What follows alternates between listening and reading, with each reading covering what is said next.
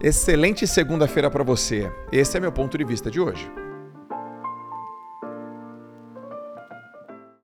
Aprende a agradecer. Mas aprende a agradecer as pessoas que te transformaram numa pessoa melhor. E muitas vezes a pessoa que te transformou numa pessoa melhor não foi aquela que te falou uma coisa que você queria ouvir, mas uma coisa que você precisava ouvir. E eu tenho certeza que alguém na sua vida falou algo que você não gostou, que te machucou, que te incomodou, mas que te fez crescer. Aprende a agradecer essas pessoas. Aprende a reconhecer isso na sua vida. Porque a gente sabe que árvores fortes crescem com ventos fortes. Talvez foi um chefe Talvez foi um amigo, talvez foi uma pessoa que você nunca viu na vida, mas aquela que te deu um feedback específico, claro e verdadeiro. Porque a verdade geralmente machuca, mas raramente traumatiza. Então aprende a reconhecer os percalços no seu caminho, porque as dificuldades também construíram quem é você. As dificuldades também moldaram quem é você.